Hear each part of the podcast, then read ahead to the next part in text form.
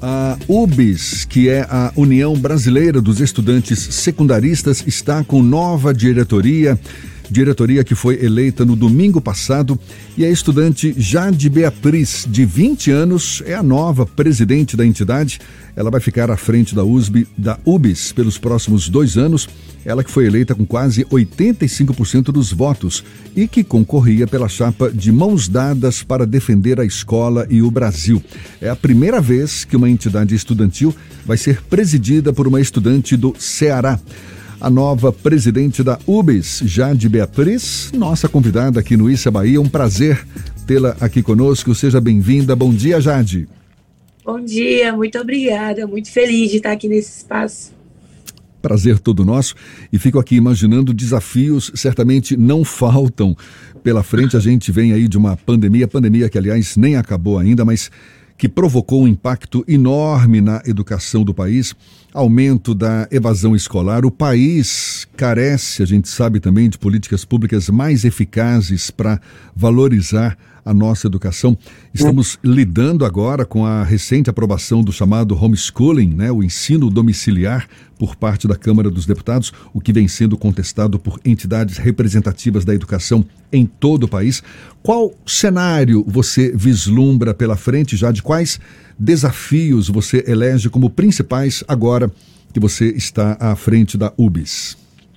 Então, a gente tem diversos, né? Assim, a gente já iniciou a gestão com a aprovação do homeschooling, né, no dia de ontem. A gente já está em articulação para poder derrubar essa medida provisória que foi aprovada, né, com emergência, entendendo que a escola é um instrumento de defesa da vida, é um instrumento de combate à insegurança alimentar, que a gente não pode permitir que isso aconteça, mas também um dos principais desafios esse ano é garantir uma lei de cotas permanente né, a lei de cotas completa esse ano seus 10 anos e precisa ser votada novamente para poder ser aprovada. Então, nós queremos, a nossa gestão tem como principal ali tarefa aprovar uma hum. lei de cotas permanente, derrubar o homeschooling, hum. derrubar esse debate do homeschooling, garantir que os estudantes consigam estar dentro da sala de aula porque a gente entende que isso também é um combate à desigualdade social. Além disso, a gente também quer fazer o debate de como o dinheiro do Fundeb vai ser usado, do financiamento da educação, porque apesar da nossa gestão anterior ter conseguido aprovar o Fundeb, as nossas escolas continuam sendo sucateadas. Então, nós queremos fazer o debate de como está sendo usado o financiamento da educação e também a reformulação do Enem, de como vai ser usado esse ano, é, o novo ensino médio. Então, assim desafio é o que não vai faltar para a gente, né? A gente já começou aí a semana com a aprovação do homeschooling, que foi uma grande tragédia, com a medida provisória 1116, que tira aí é, recursos do programa Jovem Aprendiz, entendendo que se isso, se essa medida provisória for aprovada, mais de 100 mil jovens aprendizes vão ser demitidos.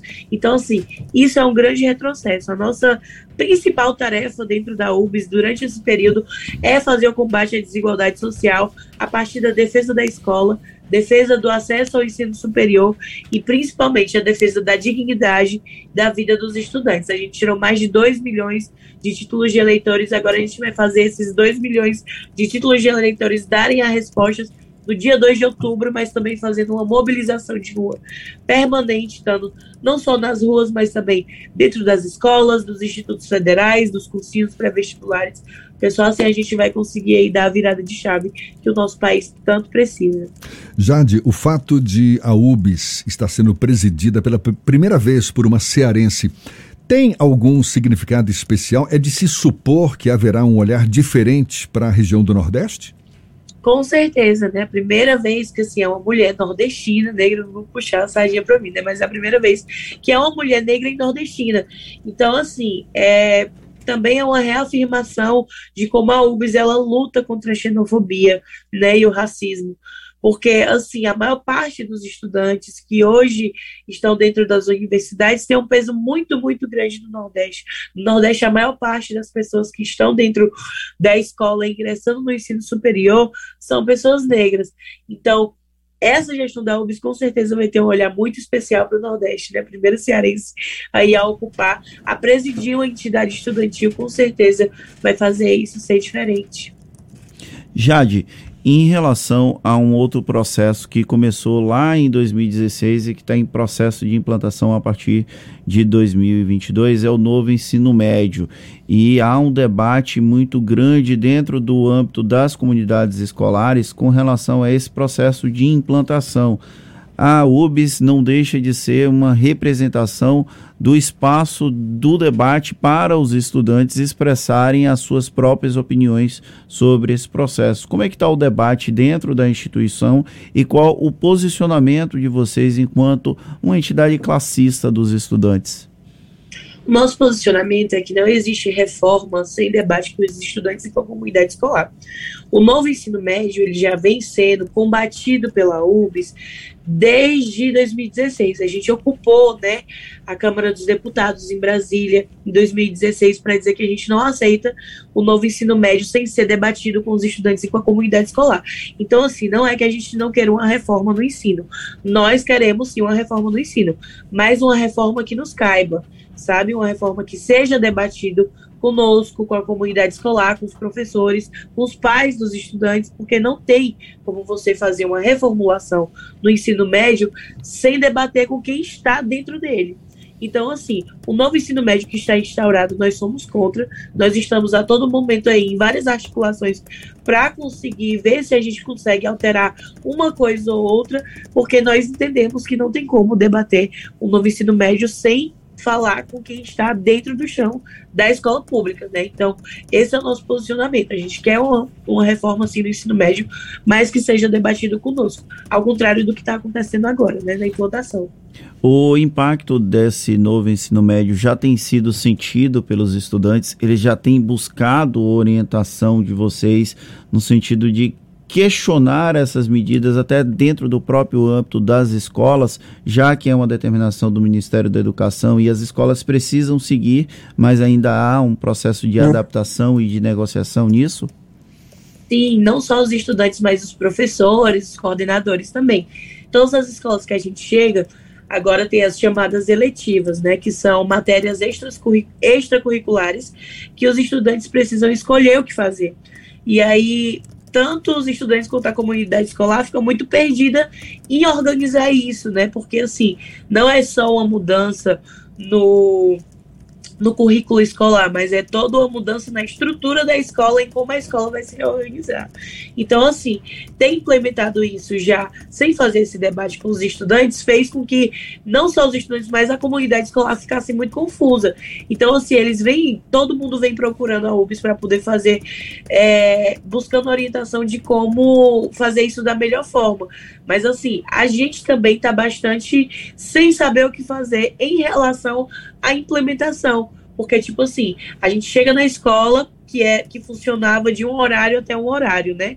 Com, aquela, com aquelas quantidades de aulas exatas. E aí a gente implementa uma eletiva, que é uma matéria extracurricular que não existia ali no roteiro da escola, e isso acaba ficando muito desorganizado, né? Então, muitas escolas estão muito confusas em relação à implementação do novo ensino médio e como isso vai ser feito a partir das matérias escolares.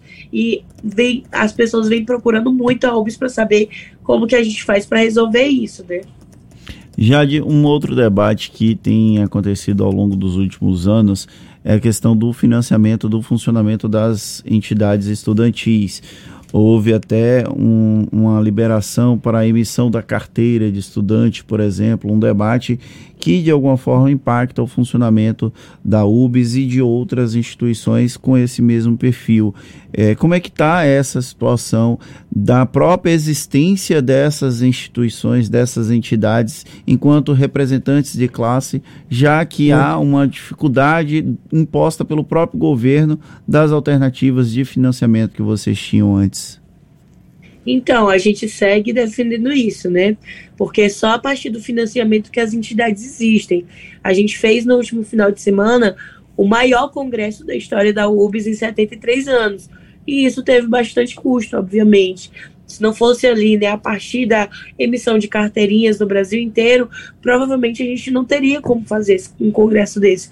Então, defender o financiamento das entidades estudantis é defender a existência delas, né? Porque não tem como a gente estar tá ali passando escola todo dia, é, pegando ônibus, vindo aqui para Brasília para articular com os deputados as melhorias que a gente quer para o ensino, se não tiver ali um recurso. Então, o financiamento para as entidades ele é bastante importante e a gente segue defendendo isso, né?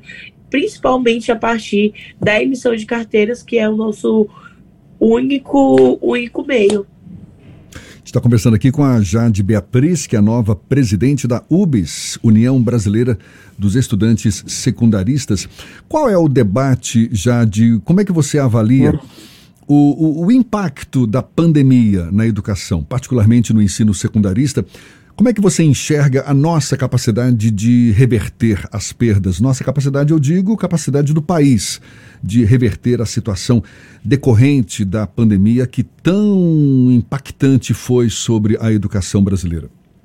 Então, a pandemia, ela só escancarou alguns problemas que já, existiam, como a questão da insegurança alimentar, a questão da falta de acesso à conectividade e a questão da desigualdade social.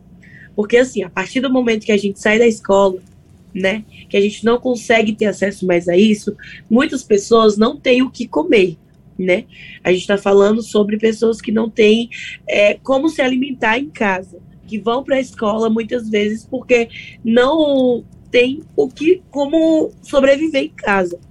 A outra questão é sobre a conectividade, né? Muitos estudantes da periferia, de zona rural, não têm energia dentro de casa. E aí, a partir do momento que a pandemia veio e se instaurou, e que a gente teve que voltar para casa, e mesmo assim realizar o Exame Nacional do Ensino Médio, a gente meio que deu um estralo, assim, como é que esses estudantes que não têm energia em casa, não têm o que comer, vão fazer uma prova concorrendo com quem, durante toda a pandemia, teve ali um lar, um acolhimento, né? Teve ali, muitas vezes, o próprio quarto para estudar, internet. Então, durante a pandemia, esses problemas, eles foram escancarados, né? Só que eles já existiam. Tanto é que a UBS, ela faz esse debate de que durante as férias a fome aumenta há muito tempo, desde antes da pandemia.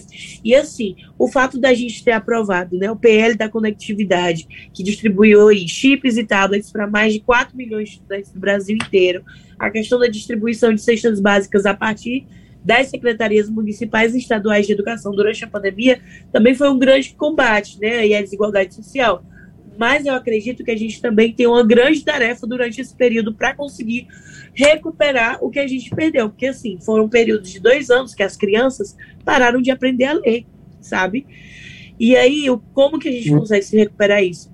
Falando diretamente com o financiamento, com o que é o financiamento da educação, sabe? Fazer esse debate de frente, é, juntamente ali com os parlamentares, com as comunidades escolares e também com os estudantes. Eu acredito que só assim a gente vai conseguir ali traçar um caminho que recupere o país da pandemia a partir do ensino.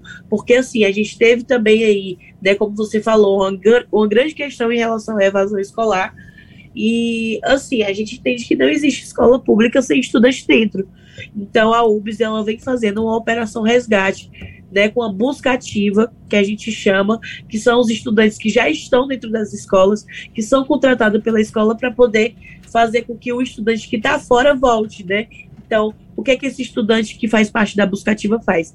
Ele liga para o estudante, liga para casa, fala com a família, tenta ver como quais as formas de reverter hum. isso e aí a partir disso é trazer de novo esse estudante para dentro da escola.